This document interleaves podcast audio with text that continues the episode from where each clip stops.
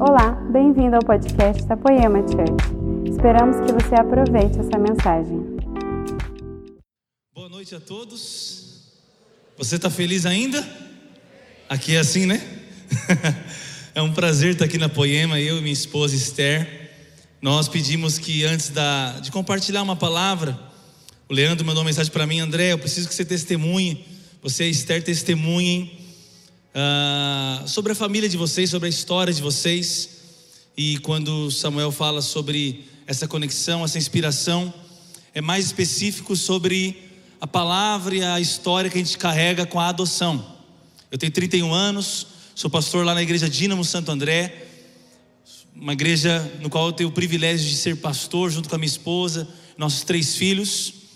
E nós temos também o privilégio de ter sido escolhidos por Deus para ser uma voz na nossa nação no tema da adoção, da compaixão pelos órfãos, da graça paternal de Deus sobre aqueles que mais necessitam dessa paternidade se materializando através de homens e mulheres que vão abraçar, acolher crianças.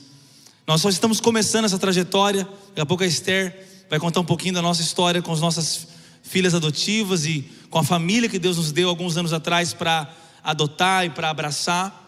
Mas eu quero já te dizer que nós temos plena consciência, né, amor, que é tão somente a graça de Deus que nos escolheu, que nos alcançou para que possamos ser um instrumento de afeto, de amor, de inclusão. Vou pedir que projete as fotos da nossa família e minha esposa vai contar um pouquinho da nossa casa, da nossa história de adoção depois eu vou compartilhar uma palavra com você rapidamente.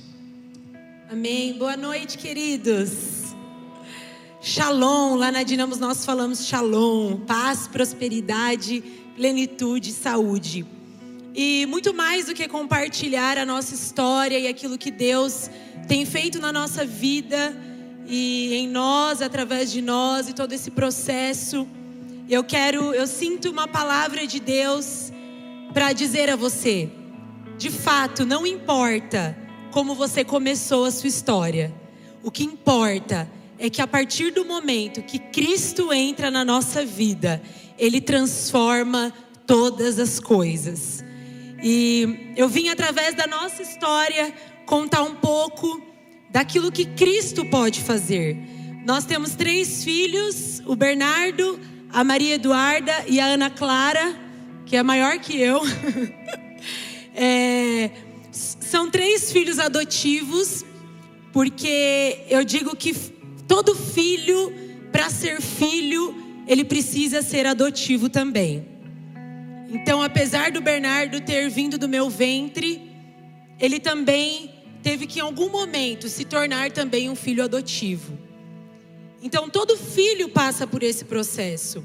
E um resuminho da nossa história é, o Senhor nos presenteou com uma família onde haviam cinco crianças e onde havia uma mãe e uma avó doente. As duas tinham câncer. Uma das crianças também tinha câncer. E eu chego até essa família e de maneira surpreendente, o Senhor foi alinhando todas as coisas e nós cuidamos, eu cuidei então dessa mãe que além de ter câncer, ela também era usuária de crack. Cuidei dessa mãe, cuidamos dessa avó, e o Senhor levou as duas para com ele. E então ficaram cinco crianças que o Senhor nos presenteou, sem família, sem ninguém. E de maneira milagrosa o Senhor foi orquestrando tudo isso. Né? Ficamos com a mais nova e a mais velha. Mudou a foto.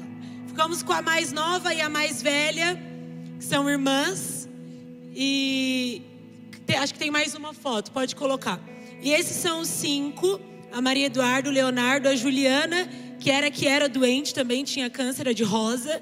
O Guilherme, a Ana Clara. E, e então o Senhor nos deu mais duas mais três famílias que se somaram a nós nesse desafio da adoção pastores da nossa igreja que adotaram então o Léo, a Ju e o Gui, esses três do meio aqui, nós, a, as meninas.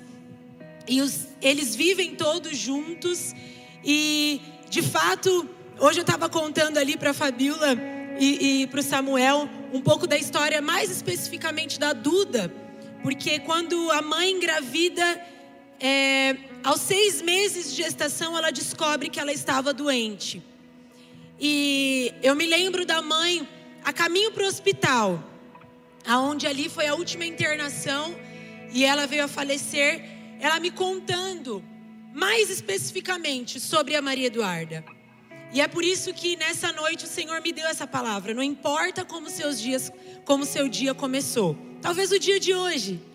Não importa como foi o início da sua história. Porque quando a Mariana me contava, Duda é uma criança perfeita.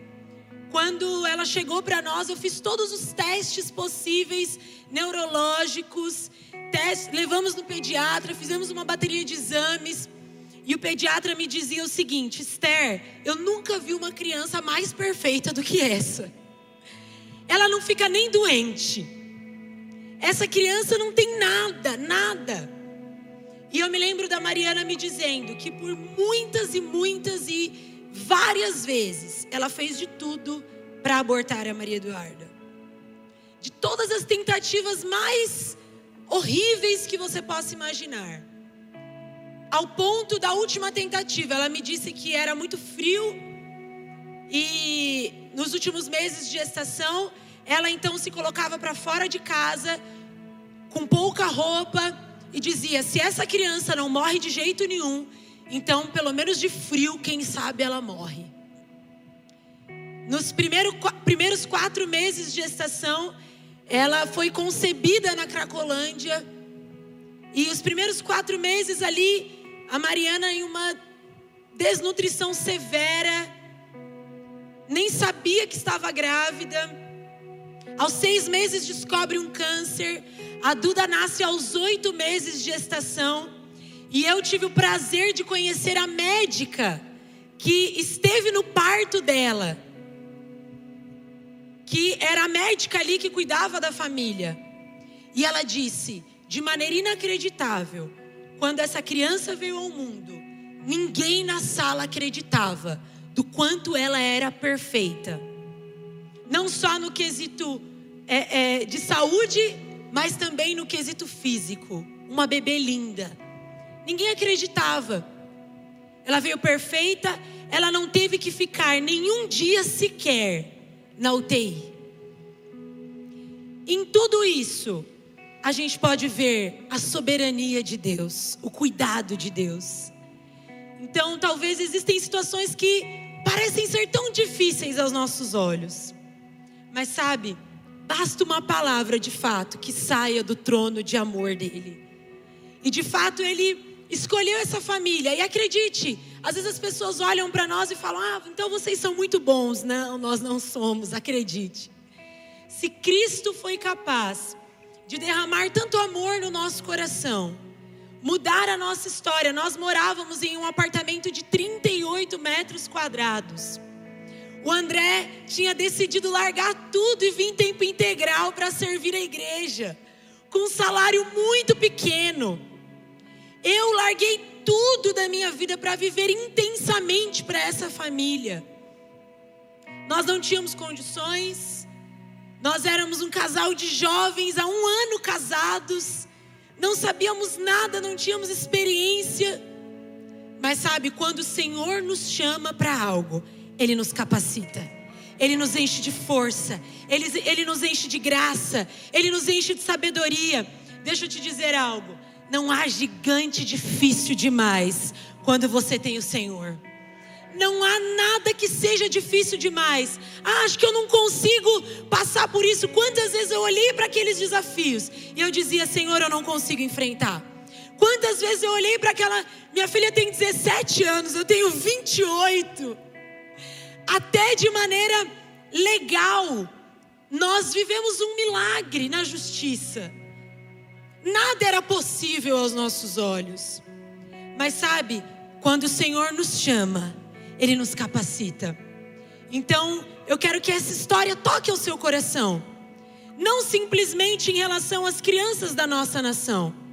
Talvez você tenha esse chamado no seu coração. talvez é um despertar do Senhor à sua família, à sua casa. Mas muito além disso, que essa marca de que Cristo muda destinos, Ele muda histórias e Ele faz tudo novo possa existir em você. Hoje a gente desfruta da alegria de ter uma família tão maravilhosa, não por nós, apesar de nós. Ver ali a Ana que chegou para nós aos 14 anos, completamente destruída nas suas emoções, tendo presenciado inúmeras questões tão difíceis na sua vida. E hoje vê-la, ela envolvida no louvor da igreja, cantando, vê-la ali tão intensa para o Senhor, amando a Deus, fazendo missões nas férias, sabe? É, é, realmente vivendo uma nova história, nos faz acreditar que esse é um Deus de milagres, esse é um Deus que muda destinos, que você de fato possa ser a resposta nessa noite. Muitas vezes nós somos pauta contra o aborto, nós dizemos que somos pró-vida, nós somos pauta para tantas coisas e a igreja brasileira quer brigar e levantar tantas bandeiras. Mas o Senhor, nesse tempo, Ele nos chama para nós sermos a resposta. Sim, para nós nos levantarmos do nosso lugar e sermos a resposta dessa geração. A adoção é a resposta, é a resposta que a nossa nação precisa. O número de órfãos nunca foi tão grande, porque agora muitas crianças também perderam os seus pais pós-pandemia. E de fato, há crianças que nos esperam. Talvez você nunca vai adotar uma criança, mas a adoção é para todos. Você pode se envolver, você pode proporcionar isso a famílias. Quantas famílias se somaram conosco nesses anos, nessa jornada? E talvez você pode se engajar e se envolver nisso. Talvez a sua própria igreja pode ser um núcleo que cuida de famílias, de crianças órfãs, crianças adotivas que vivem conflitos tão específicos. Então que de fato você possa sair daqui crendo que Cristo, ele muda história, ele transforma destinos. Amém. Muito obrigada. Eu resumi um pouco, mas que Cristo realmente possa ter falado ao seu coração. Deus te abençoe. Eu queria, glória a Deus, queria que você ficasse de pé por um instante. Eu queria aproveitar esse momento enquanto a, a Esther falava, veio meu coração muito forte. Eu não sei se você sabe, mas aproximadamente 126 mil crianças viraram órfãs na pandemia no Brasil, devido a pais ou mães que morreram. E um milhão no mundo inteiro, Samuel, nessa pandemia. Você sabe, Deus nos escolheu para adoção e não foi simples. Nós tínhamos um ano de casado, esses não eram nossos planos. Eu me lembro a primeira vez que a Esther veio com essa história, porque sempre esteve mais no coração dela. Falou para mim, eu falei, deixa eu ir orar. Levantei às 5 da manhã para orar. Eu conto essa história em alguns lugares, eu me ajoelhei. Quando eu me ajoelhei para orar sobre isso, para perguntar para Deus se eu ia ou não abrir minha casa para Duda, com dois anos de idade. Quando eu me ajoelhei, Deus falou: O que, que, que você está fazendo? Para parar. Você não entregou a sua vida para mim? Se eu sou pai de órfãos, você acha que eu sou pai através de quem?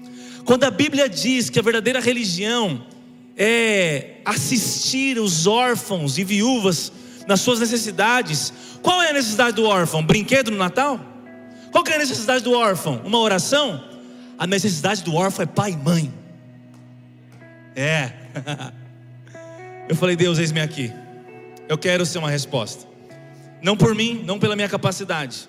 De repente eu vivia a minha casa com cinco, quando nós mostramos ali. Nem todos ficaram com a gente, mas nós podemos escolher milagrosamente a família que eles estariam para ser próximos, os cinco. Nós ganhamos para Jesus a avó e a mãe antes de elas falecerem. Eu fiz o velório das duas, num período de cinco anos, ao todo, num processo. Nós vimos cada etapa, cada desafio, não dá para contar hoje. A Esther conta lá nas redes sociais dela, siga a minha esposa no Instagram, porque tem os stories lá nos, ali nos, nos destaques, tem essa história sendo contada. E um dia me perguntaram assim, quando, quando veio a outra adoção da Ana, porque nós conhecemos a Ana com 11 anos, a mais velha. Só aos 14 que ela veio morar em casa depois do falecimento da mãe depois da avó. a mais arrebentada de todas, aos 14 anos de idade, viu a mãe e a avó falecerem, e a irmã mais nova tem um, tendo um câncer extremamente raro, só sofreu até os 14 anos. E aí todo mundo que me via me perguntava o seguinte: como é a dificuldade de ser um pai de uma adolescente de 14 anos, um pai adotivo, sendo você tão novo? Qual é como é?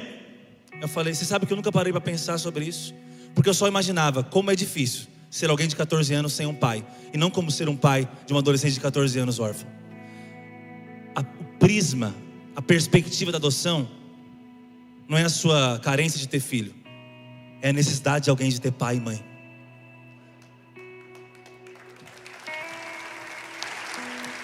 Você sabe?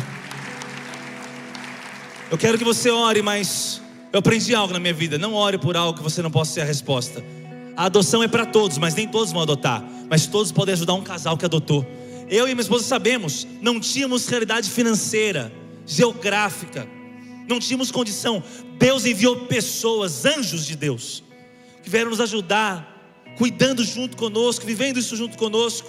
E você sabe, nem todos vão adotar, mas todos podem se somar na causa da adoção orando, intercedendo, investindo. Eu creio que no Brasil nós veremos nos próximos anos a igreja, a igreja erradicando os órfãos da nossa nação, com casais especiais que vão dizer: Eis-me aqui, Senhor. Eu vou viver os teus sonhos. Eu quero ser pai de órfãos, como o Senhor é pai de órfãos. Quero ser mãe de órfãos, como o Senhor tem isso para mim. Feche os seus olhos agora, Espírito Santo de Deus. Nós agora, Senhor, oramos por aquilo que já sabemos que está no seu coração, pois as Escrituras testificam o seu coração. Tu és pai de órfãos, o Senhor não está indiferente, o Senhor tem lado daqueles mais vulneráveis, daqueles que mais precisam. E agora, Pai, nessa igreja tão especial, ah, Deus, que enviou para o Brasil todo um incenso lindo de adoração e um óleo fresco. Eu declaro que desse púlpito, desta casa, desta igreja agora, suba um incenso de intercessão por cada órfão em nossa nação, e nós queremos declarar que a igreja do Senhor é e será a resposta para os mais vulneráveis e aflitos que agora pisam sobre essa terra. Levanta homens e mulheres, jovens, crianças, anciãos, para intercederem, investirem, ajudarem, e muitos casais a adotarem ah, Senhor, nessa cidade de Taubaté, que a orfandade acabe. Ah, Senhor, no nosso Brasil, que os céus possam receber a intercessão de um povo que é conhecido não por aquilo que é contra, mas que será conhecido por aquilo que é a favor. Nós somos a favor do amor, do acolhimento, da adoção, da sua graça em nome de Jesus. Você crê que o Senhor nos ouve? Aplauda bem forte a Ele. Aleluia. Aleluia. Aleluia. Glória a Deus. Glória a Deus. Pode se assentar. Glória a Deus. Vou usar esse outro microfone aqui. Obrigado, querido, pelo auxílio. Quantos querem ouvir a palavra do Senhor nessa noite? Diga amém bem forte. Há uma palavra do céu para a sua vida. Eu quero ser breve no meu compartilhamento, porque gastamos, investimos esses minutos nisso. Então eu quero, em cerca de 30 minutos com você, compartilhar uma palavra que está no meu coração por esses dias, sobre um Deus de coisas novas, um Deus que cria coisas novas. Eu experimentei com a minha família, com a minha casa, do novo de Deus de uma, de uma maneira inusitada.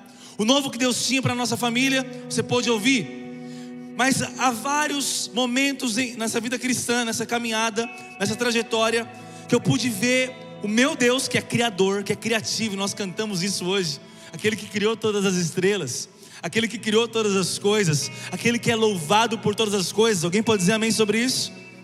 Esse Deus que é criador, ele está afim, ele está inclinado a criar coisas novas para a sua vida. Eu quero compartilhar com você e te mostrar pela palavra de Deus o quanto o nosso Deus não é um Deus de coisas velhas, no sentido de envelhecidas, enfraquecidas, mas o nosso Deus é sempre um Deus de coisas novas, de coisas que nos renovam. E nessa noite, eu tenho certeza que o Espírito Santo está promovendo na sua vida noite de renovo espiritual. eu sinto uma palavra de recomeços. É como se eu, eu tivesse uma visão enquanto vocês adoravam, eu via talentos sendo desenterrados, chamados sendo desenterrados. Eu via projetos sendo desengavetados. Gente que engavetou projeto por medo, por insegurança, por medo de se expor. Mas o Senhor te diz: é uma noite de recomeço. É uma noite de renovo espiritual. Quem quer pode dizer amém sobre isso? Feche os seus olhos uma vez mais. Espírito Santo, envia-nos a tua palavra nessa noite. Espírito Santo, nós estamos com o coração aberto para receber do, da tua porção, do teu alimento, da tua santa mesa. Nós estamos nessa mesa, Pai, porque a mesa é um lugar de recomeço, a mesa é um lugar de a dignidade ser devolvida, a alegria ser devolvida. Ah, Senhor, o alimento ser liberado. Eu quero interceder por cada um que está aqui agora, a Deus, para que eles sejam o alvo dessa mensagem, para que a Sua palavra possa alcançar corações e nunca mais sejamos os mesmos, em nome de Jesus. Quem crê, diga amém. Abra sua Bíblia em Isaías, livro de Isaías, no capítulo 43. Isaías, no capítulo 43. Profeta Isaías, no capítulo 43, no versículo 18 e 19, a Bíblia diz assim: Olha só, esqueçam o que se foi, não vivam no passado, vejam, estou fazendo uma coisa nova, ela já está surgindo, vocês não a reconhecem? Até no deserto vou abrir um caminho e riachos no ermo. Quem pode dizer amém sobre essa palavra? O profeta Isaías, inspirado pelo Espírito Santo, de modo que essa profecia, inclusive, foi impressa para tornar-se sagradas as Escrituras para nós. Ele demonstra algo que está no coração de Deus para os seus filhos. O Deus que sempre nos adverte, dizendo: Sabe as coisas velhas, sabe as coisas que passaram, deixe elas lá, porque estou fazendo algo novo. Você sabe, todo mundo anseia por algo novo. A novidade mexe com a gente. A gente, quando compra uma roupa nova, é uma empolgação vesti-la. Quando fazemos uma modificação no nosso visual, principalmente as mulheres, seja na sobrancelha, nos cílios agora, o negócio está doido agora, né? Senhor, tá caro. Cabelo, a roupa, né? Às vezes nem algo tão novo, mas quando o homem sai do carro, com o carro dele do lava rápido, porque lavou tá novo, vocês sabem, né? quando o carro tá lavadinho, cheirosinho, aquele ambiente de, aquela sensação de algo limpo, algo novo. É igual quando você estava lá na escola e começou o ano, caderninho novo, canetinha nova, aquele material novo, até parece que a letra vai ser bonita o ano inteiro, não parece? Todo ano você acreditava, esse ano meu caderno vai ficar lindo. Três meses depois, você falta, fica aquele espaço, você fala, vou copiar a lição semana que vem. Nunca mais copiou. Se eu procurar os seus cadernos lá do passado, vai ter espaço em branco, branquinho, né? Vou passar limpo depois. Nunca chegou depois. Mas só por ser novo, a letra tá bonita, você, né? O título de caneta preta, né? A numeração caneta vermelha, o texto de caneta azul. Detalhe, as mocinhas coraçãozinho. Espero que são as mocinhas. Brincadeiras à parte, nós ansiamos pelo novo. Todo mundo canta com emoção. Eu quero viver algo novo. Não é por, não é por acaso que essa música bombou tanto. O Senhor não nos criou para o velho. Deus não te preparou, não te formatou a sua arquitetura interior. Ó que chique. A sua arquitetura interior não foi programada e projetada para o para mesmice, para mediocridade, porque envelheceu. Tanto é que Jesus nos propõe um vinho novo. Que a Bíblia nos fala sobre novidade de vida. Portanto, nós ansiamos por isso. Por outro lado, a realidade que a vida nos impõe é um pouco diferente. Se por dentro ansiamos sempre pelo novo, temos que lidar com a realidade fora. Tudo envelhece. O violão sozinho desafina. O cabelo vai ficando branco. Samuel pinta no caso dele. Mas brincadeira, brincadeira. É só um sprayzinho, né? Você sabe, tudo envelhece. a lataria envelhece, as coisas perdem o brilho, perde o corte, o fio da espada perde o corte, os instrumentos desafinam. Se por um lado Deus nos projetou para o novo com esse anseio e é empolgante o novo, a realidade é que tudo envelhece. A realidade é que se não há capacidade de reinventar, de ressignificar, de renovar, perde a graça. Isso é espiritual, meu filho. As coisas materiais foram originadas pela palavra invisível. Os princípios espirituais são, podem ser observados no natural. A queda trouxe o envelhecimento, o decreto de morte sobre todas as coisas. Que se enfraquece, que perde a força, perde a vitalidade começo do ano, eu e minha esposa vamos fazer academia. A gente não era muito bom nisso. Eu meio preguiçoso, mas aí ficamos três meses. Quando eu comecei a ficar fortinho, veio aquela segunda onda chata e não sei o que e tal. Dois meses você perde o que você tentou ganhar. Tinha ganhado 20 milésimos de bíceps. Está menos 30 agora. Brincadeira à parte, tudo vai perdendo vigor tudo envelhece. O pecado é uma espécie de envelhecedor espiritual, sabia disso? A desobediência, a indiferença, a insensibilidade vai nos envelhecendo no sentido ruim da palavra. Porque envelhecer, nem sempre você entende. Maturidade é maravilhoso, experiência é maravilhoso. O Jesus glorificado, que vão ver em Apocalipse, tem os cabelos brancos como a neve, porque ressaltam a sabedoria daquele que é o conselheiro maravilhoso. Amém? Alguém pode dizer amém? Eu não me refiro à parte boa do amadurecimento, eu me refiro ao envelhecimento, porque a mesma Bíblia diz: os velhos vão ter sonhos cheios do Espírito Santo. Que aquele que espera no Senhor, ele é renovado, as forças são renovadas. Alguém pode dizer amém? Alguém pode dizer amém mais forte? Se o pecado é uma espécie de envelhecedor, a adoração, o arrependimento, a devoção a Deus, a exposição às Escrituras Sagradas, são uma espécie de rejuvenescedor espiritual. Quando você está ficando na mesmice, naquele envelhecimento, aquela falta de vitalidade espiritual, e você é exposto à adoração, você adora, você se quebranta, você ora, intercede, a palavra te pega, isso rejuvenesce espiritualmente. Alguém pode dizer amém? Portanto, precisamos entender isso. Olha, por exemplo, o, que Deus fala para Jeremias no capítulo 33, no verso 3. Jeremias, Jeremias 33, 3. Jeremias, se você me chamar, se você tiver essa atitude, se você me chamar, eu responderei e lhe contarei coisas misteriosas e maravilhosas que você ainda não conhece. Diga uau!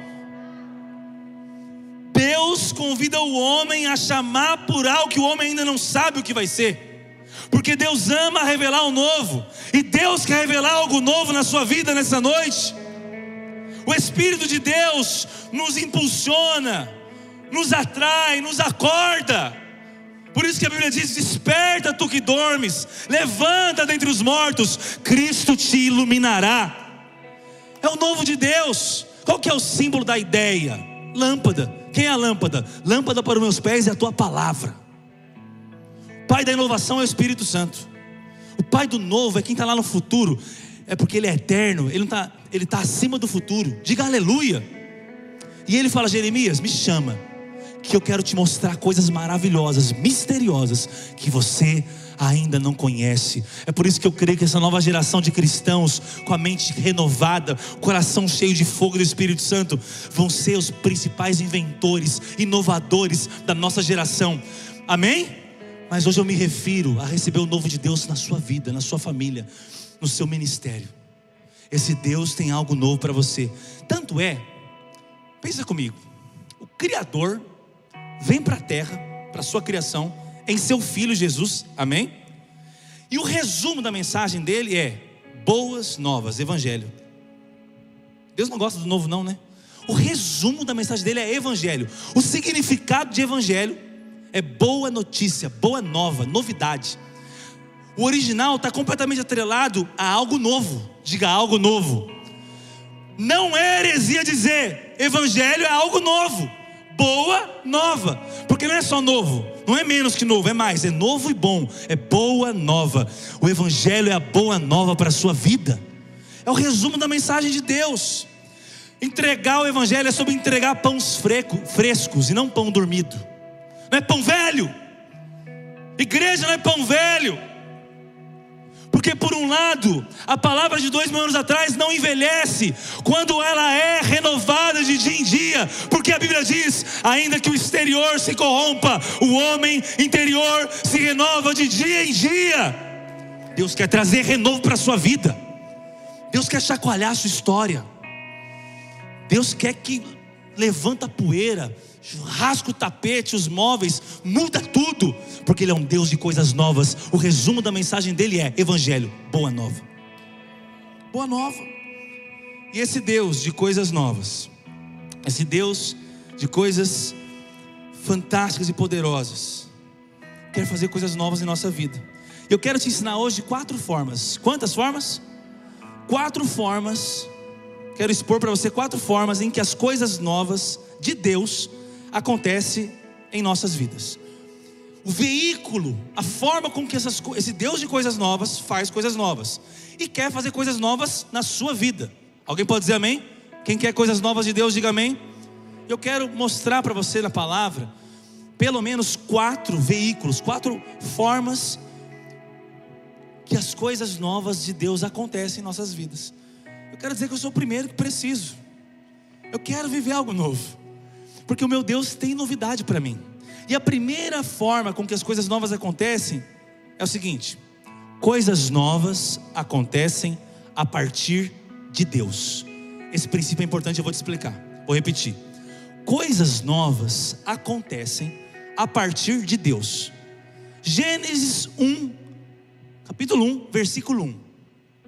Criou Deus céus e a terra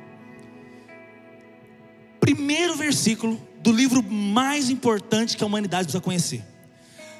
Se alguém recebeu uma Bíblia no último suspiro de vida, Deus escolheu que a primeira coisa que a humanidade soubesse sobre ele é que ele cria. Uau! Nos parece que Deus quer que saibamos que Ele é um Criador, que faz do nada, que inventa do nada, para que em qualquer situação, de qualquer lugar, em qualquer circunstância, em qualquer contexto, você e eu não tenhamos dúvida, nada é impossível para um Deus que criou os céus e a terra. Deus criou. E por que eu digo isso? Porque quando o assunto é novidade, nós somos especialistas em tentar criar um novo de maneira sintética, superficial. Tá cheio de 20 passos para reinventar o casamento, a empresa, o ministério, Quero te falar, não é disso que eu estou pregando hoje. Não estou falando pela eu não quero falar com você da capacidade humana que existe, a resiliência humana que existe de se reinventar. Nós só podemos proporcionar um novo artificial. O homem não produz o novo do céu. Na terra não se produz, não se industrializa, não se forma o pão do céu. Na terra não se produz, não há não há um laboratório humano capaz de forjar verdadeiramente o novo de Deus. O novo de Deus, a primeira coisa que precisamos entender, acontece a partir dele, não da minha inteligência, não da minha capacidade, não da minha estrutura humana, não do meu dinheiro, não dos meus recursos. Muita coisa pode ser feita com tudo isso. Tudo isso é muito bom, mas ainda não é evangelho. Evangelho é a boa nova que veio do céu, não a invenção que veio da terra. Aplaudir, aplaude a Cristo direito.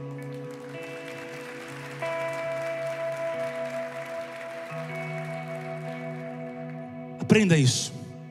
Ai, minha vida está um saco. Para de murmurar. Para quem não pode resolver.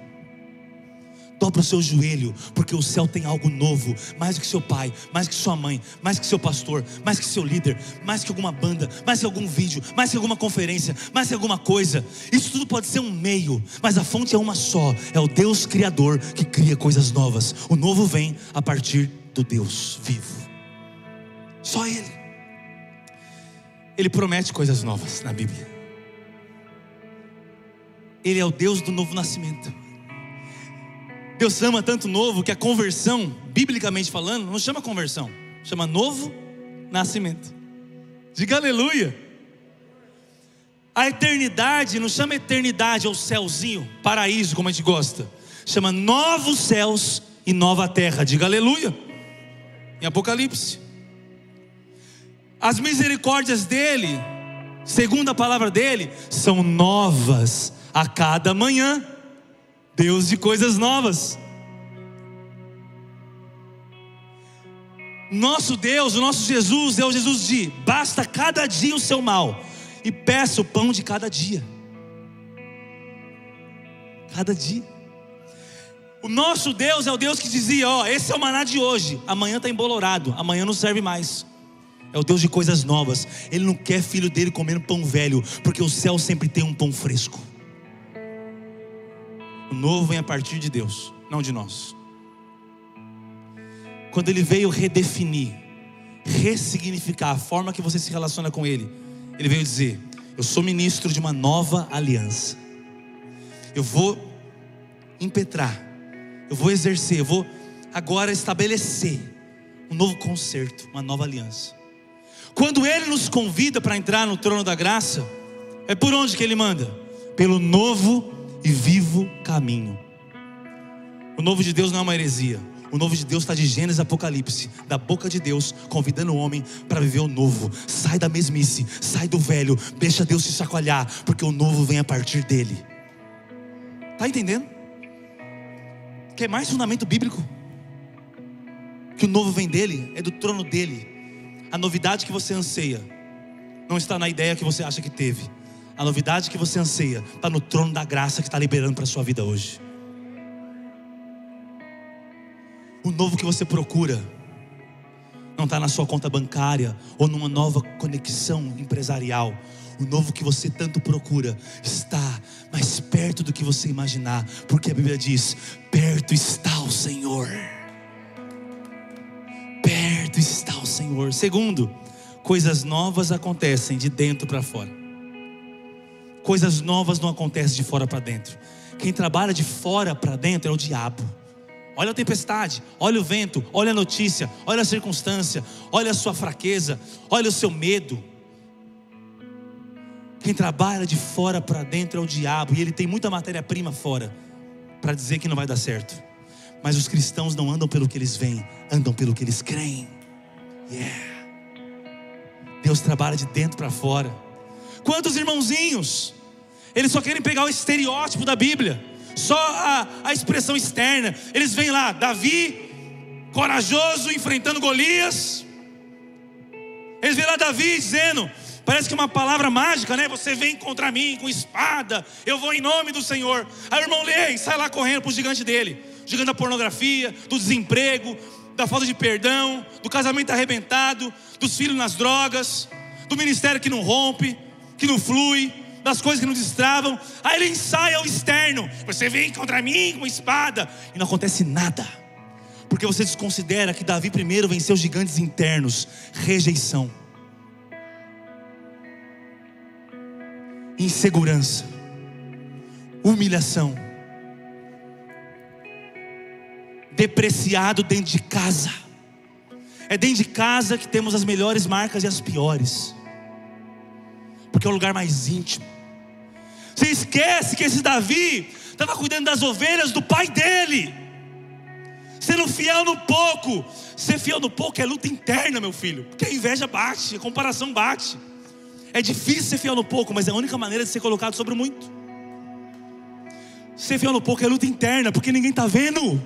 Golias todo mundo viu, o urso ninguém viu, o leão ninguém viu, provavelmente ninguém nem acreditou. Pior do que vencer um leão salvar as ovelhas é ninguém acreditar quando você conta a história. Por quê? Você já é depreciado, humilhado. Quando o profeta vem na casa, o pai dele acha que pode ser qualquer um dos irmãos dele, menos ele, o rei. Aí você só vê a oração ensaiada, você vem contra mim e eu vou contra ti. O gigante não cai com quem primeiro não fez o gigante cair aqui dentro. O novo de Deus começa em Deus. Quando você olha para Ele, Ele fala quem você é. Jesus, tu és o Cristo. Simão, tu és Pedro.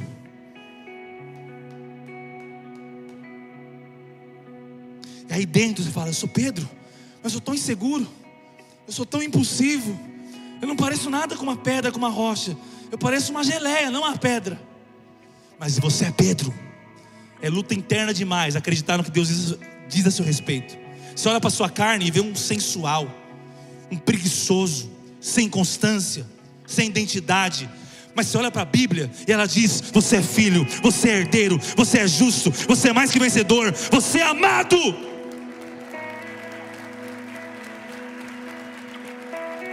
Você acha que a oração que vence o pecado é você dizer: Eu sou maldito, eu sou um pecador, eu sou um safado, eu sou um preguiçoso, eu sou um pornógrafo, eu sou isso, eu sou um adúltero. Aí você vai para o pecado, você é tudo isso, como o homem imagina, ele é, vai pecar mesmo, filho. Não é isso, não é assim que vence. A luta é interna. Eu não sou pecador mais desse jeito, não. Eu não sou maldito, eu não sou um vagabundo, eu não sou um prostituto. Eu sou filho amado de Deus. Esse pecado não combina mais comigo. É a luta interna para crer e tomar posse da minha identidade. Aí um justo, um santo, um herdeiro, um príncipe de Deus, uma princesa, se levanta e fala: Pode vir pecado. Eu sei quem eu sou nele, porque eu já venci aqui dentro. Eu já creio em quem eu sou em Cristo. É igual os irmãos. Um dia eu fui numa conferência e falei: Vamos orar pelo batismo do Espírito Santo aqui. Aí um irmão falou: Não estou preparado eu ainda não estou muito santo para ser batizado com o Espírito Santo. Eu falei, meu filho, você não é santo para ser batizado com o Espírito Santo. Você é batizado com o Espírito Santo para ser santo. A gente quer merecer até o batismo nas águas. Não estou preparado, estou com uma tentação ainda. Meu amigo, eu também estou. Sou seu companheiro de tentação. Se for assim, você não faz nada, não casa. Não... Ei, é interno. Novo começa dentro. Só que o problema é que às vezes a moeda que você perdeu é dentro de casa, igual a mulher da dracma perdida.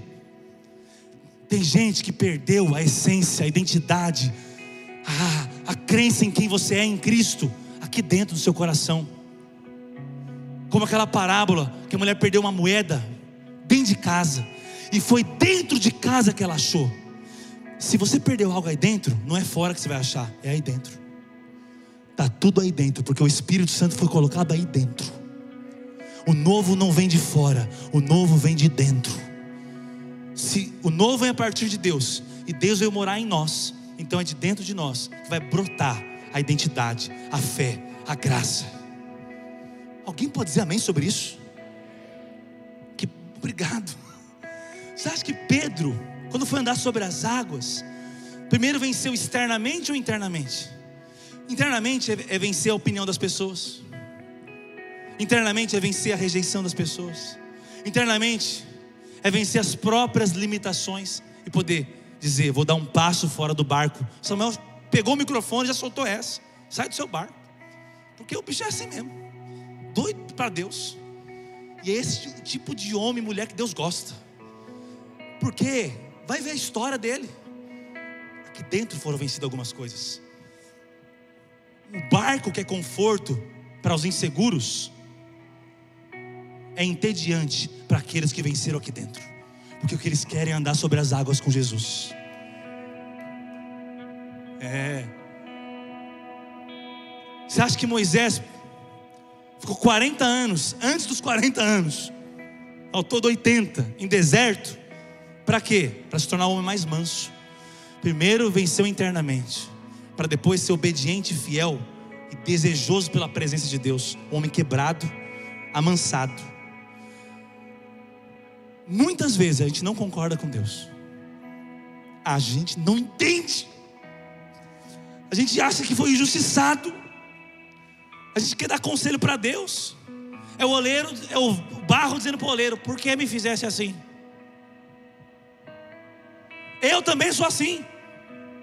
Porque a gente acha, já entendi, não precisa do processo. Não tem jeito. Terceira coisa. Coisas novas acontecem através da fé. Da fé, diga aleluia. Não tem jeito. O reino espiritual não respeita jaquetinha, roupinha, beleza, dinheiro, estética. O reino espiritual não respeita desempenho, performance. O reino espiritual não respeita eloquência, argumento, filosofia. O reino espiritual respeita fé. Fé é certeza, é o firme fundamento das coisas que não se veem.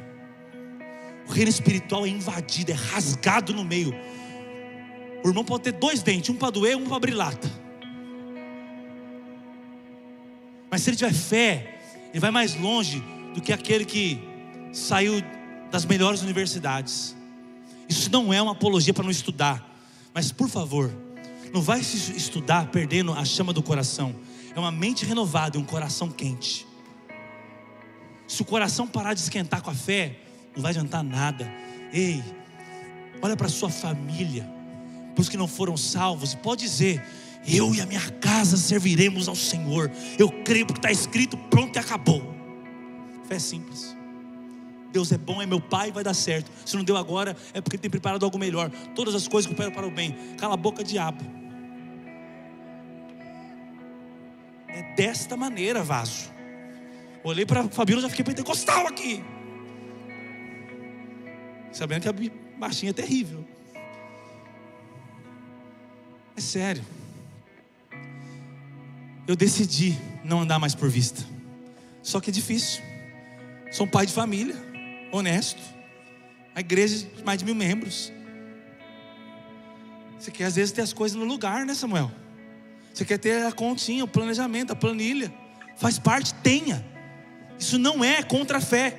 O que eu estou dizendo é: você decide desfrutar no seu ministério, na sua família, no seu casamento, o que? O que você é capaz de conquistar ou que Deus pode te dar. Ei, coisas novas acontecem quando eu creio. Hebreus 11, 3. Pela fé, todo o universo. Eu, eu adoro aquela música, canta ela no final. Pela fé, todo o universo foi criado pela palavra de Deus. Pela fé, entendemos que todo o universo foi criado pela palavra de Deus. E as coisas que nós vemos vieram a existir daquilo que não vemos. Se as montanhas, os mares, o sol, as estrelas, tão grandes, vieram a existir por uma palavra que não pode ver, mas pode liberar. Quanto mais a sua vida, a sua história, ei, o novo de Deus está chegando para você, mas não é com os olhos humanos, é com os olhos da fé. Por isso que a Bíblia diz: por isso falei. Aprende a profetizar, aprende a falar certo, arranca a murmuração da sua vida. Murmuração é a oração do inferno, medo é moeda do diabo. Arranca do seu vocabulário. Eu desisto, para mim não dá. Daqui para frente é só para trás. Esses dias a Esther, minha esposa maravilhosa. Meu Deus, como eu amo essa mulher. Todo dia que eu olho para ela, eu falo: o poder da oração acontece, funciona. Funciona, Deus. Ela estava ensinando para as crianças em casa. Os filhos, sobrinhos, perseverança arrancando o vocabulário deles, eu desisto, eu não consigo. Meu amigo, criança entende, acabou, né? Não aceita mais na vida dele, eu não consigo. Coisas difíceis, meu, meu filho de quatro anos fazendo lá, ele não aceita perder mais. Falei, vou ter problema agora. Bom problema. Não que ele ache que vai ser imbatível, porque a Esther foi categórica. Muitas vezes não vai funcionar. Muitas vezes vai parecer que está dando tudo errado. Muitas vezes vai ver que você está fazendo errado. Mas o final sempre vai ser bom se você perseverar. Porque o seu Deus, o Pai do céu, é bom. Ele te deu capacidade. Não importa o resultado. Sua parte é só nunca desistir. Eu quero te falar uma coisa. Não desiste não. A fé é o escudo que me impede de desistir. Ai, eu estou vendo a promessa de Deus em tanta gente aqui. Estou vendo tanta coisa linda nesse lugar. Que igreja maravilhosa, Brisa. Que lugar lindo, cheio de, de dons, de sonhos, de promessas. Que lugar especial. Sabe o que me lembra aqui? Eu preciso parar aqui a palavra um pouco para dizer isso, profético aqui agora. A casa de Betânia. Na Bíblia havia um lugar chamado Betânia. Jesus, Jesus sempre dava um jeito de passar por lá, porque lá tinha Marta, Maria e Lázaro, amigos de Jesus. Era um lugarzinho que tinha uma refeição gostosa. Marta cozinhava muito bem. É um lugarzinho que tinha gente apaixonada. Maria sempre estava aos pés de Cristo. E tinha Lázaro, que não fala nada dele. Parece que é um imprestável, mas não é não, porque ele é amigo. Amigo não precisa de qualificações para ser importante, é amigo. É gostoso estar do lado de amigo. Não é verdade? Esse lugar é um lugar que tem amigos de Deus excelência para servir a Deus e a adoração de Maria. Esse lugar é casa de Betânia, e casa de Betânia tem presença de Jesus. Yeah! Yeah! Se o meu Jesus ama estar em Betânia, eu também estou à vontade em Betânia. Uh! Agora vamos voltar para a palavra. Para tentar terminar. Pode ouvir os irmãos do louvor? Termina com louvor, geralmente, orando? Pode ser? Por fim, estou em 32 minutos já. São uns acréscimos. Vou fazer algum acréscimo, Brisa. Coisas novas acontecem através de processos.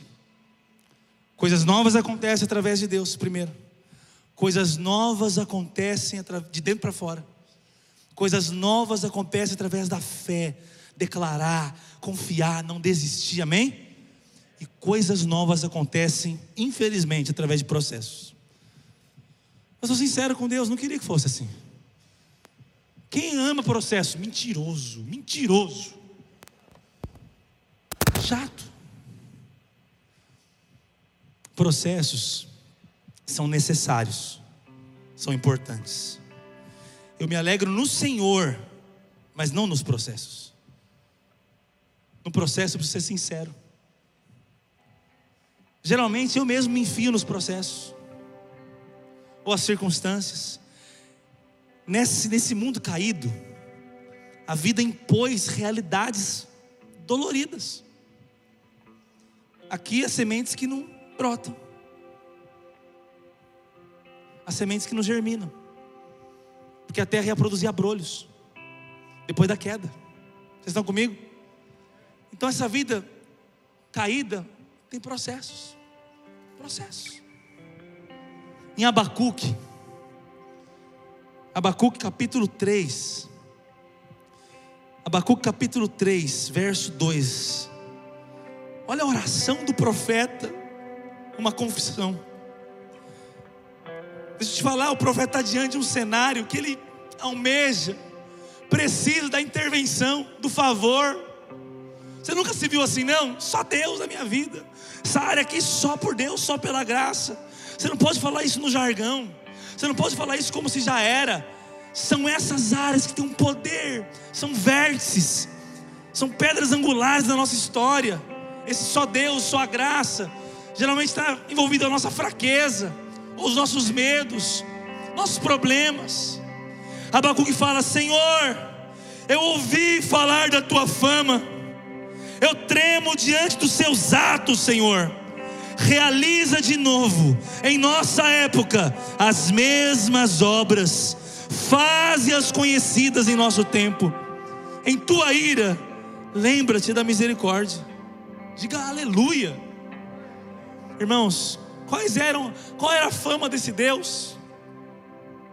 Qual eram, quais eram esses atos que Abacuque está mencionando? Deixa eu te explicar ele se refere à fama do Deus que fez o quê? Tirou o povo com mão poderosa do Egito, abalou as estruturas de Faraó, fez o povo passar a seco diante do mar vermelho aberto. Diga uau! Coluna de fogo, nuvens de glória, maná diário. Mais para frente, Rio Jordão se abrindo, muralhas de Jericó caindo sol, sol parando. Mas é interessante, nenhuma dessas coisas Abacuque está pedindo para Deus.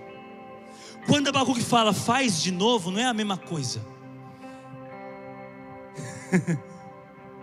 Quando ele fala faz de novo, é faz o novo. A gente tem que trocar a oração faz outra vez por faz algo novo. Trocar dizer faz de novo por faz o novo. É o mesmo Deus, ontem, hoje e sempre. Não tinha nenhum mar para abrir agora. Não tinha nenhuma necessidade de maná, porque agora eles estavam já na terra prometida que plantar colhe. O que ele está dizendo? Aparece de novo. Vem com tua glória. No meio do processo, ele diz: Viva a tua obra no meio dos anos. O meio é o processo. O começo é lindo. É igual casamento. Os irmãos vão para o altar gastando 50 mil real. Nunca ficaram tão bonitos na vida, nem vão ficar depois de novo. E eles têm uma carinha de que chegou numa linha de chegada. Mas eu tenho que avisar eles quando eu faço casamento. Aqui é só o ponto de partida. Aqui não é aquela faixa que você empurra com a barriga e ganha a medalha.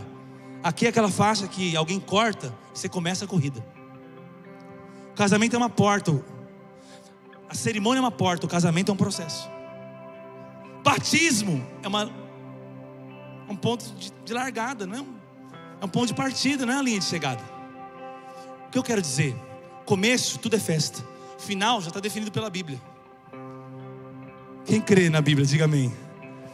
Ela diz que no final vai ficar tudo bem. Mas e o meio? Abacuque dizendo: Conheço a tua fama, Deus. Eu sei como começou a história desse povo. O Senhor abrindo o mar vermelho, derrubando muro, derrub... abrindo os rios Jordão, maná, nuvem mas aviva a tua obra agora, faz de novo, no meio dos anos, no meio do processo. O que é o processo? Processo é o lugar onde você aprofunda sua intimidade com seu Deus. O processo é o lugar onde você fica mais perto dele. No Salmo 23, ai, ai, ai. O salmista começa dizendo: Ele me faz repousar em passos verdejantes, Ele me leva para as águas de descanso, Ele me guia pelas veredas da justiça. Tudo é Ele, terceira pessoa, Ele, Ele, Ele. Aí o salmista diz: Mas ainda que eu ande pelo vale da sombra da morte, o processo, não diz que Deus envia para o vale da sombra da morte, diz que o salmista é que vai. Mas aí não é mais ele, não é ele que está comigo, tu estarás comigo. Por quê? No, no, quando você é conduzido pela onda do Espírito, Deus ainda está um pouco longe. Está comendo no passo verdejante, bebendo no rio de vida sendo guiado pela vereda da santidade, da justiça. Mas quando você se enfia no vale da sombra da morte ou a vida, não tem mais ele, porque é no lugar mais escuro que ele fica mais perto. É na noite mais fria que a coluna de fogo aparece para te aquecer. É diante da maior dor que aquele que tem um azeite sobre a dor que traz cura se manifesta na sua vida. É na hora da pior enfermidade que o Jeová Rafa se apresenta. O consolador consola a dor é tu estás comigo no vale. Por quê? O novo vem no processo. O que é o processo? É o lugar onde eu aprendo a ser íntimo. A ausência de, do novo é um sinal da ausência de intimidade. Porque o novo vem na amizade com Deus. Amós 3,7. Deus não faz nada sem consultar, conversar com seus profetas. Diga aleluia. Porque se em Gênesis 1 nós temos o Deus falando e criando, no começo, quando o homem é criado, a imagem desse Deus Criador, agora tudo começa a ser compartilhado. Agora é o homem dando nome para os animais.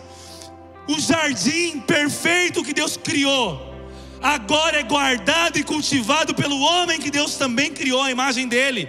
Em outras palavras, o novo vem no processo. O que é o processo? É quando eu entendi para construir o novo, o reino na terra. Ele me chama para cooperar em intimidade, em relacionamento, em fé, em construção. Ei, ei, levanta onde você está no seu lugar, levanta o seu lugar aí. Ei, Deus te chama para participar com Ele da construção da sua vida.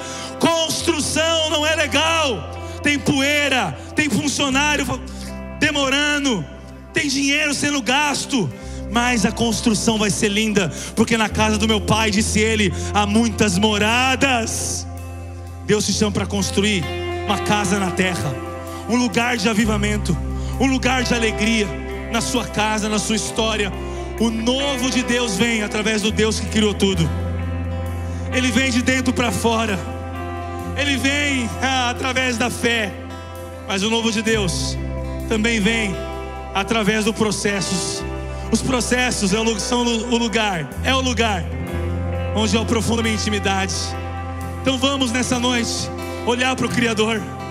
Feche os seus olhos agora. Vamos olhar nessa noite. Se você quiser levantar suas mãos ou colocar as mãos no seu coração ou se prostrar, mas eu quero desafiar você nessa noite a se render, a adorar o Deus de coisas novas. Vamos adorar Ele, vamos nos render a Ele.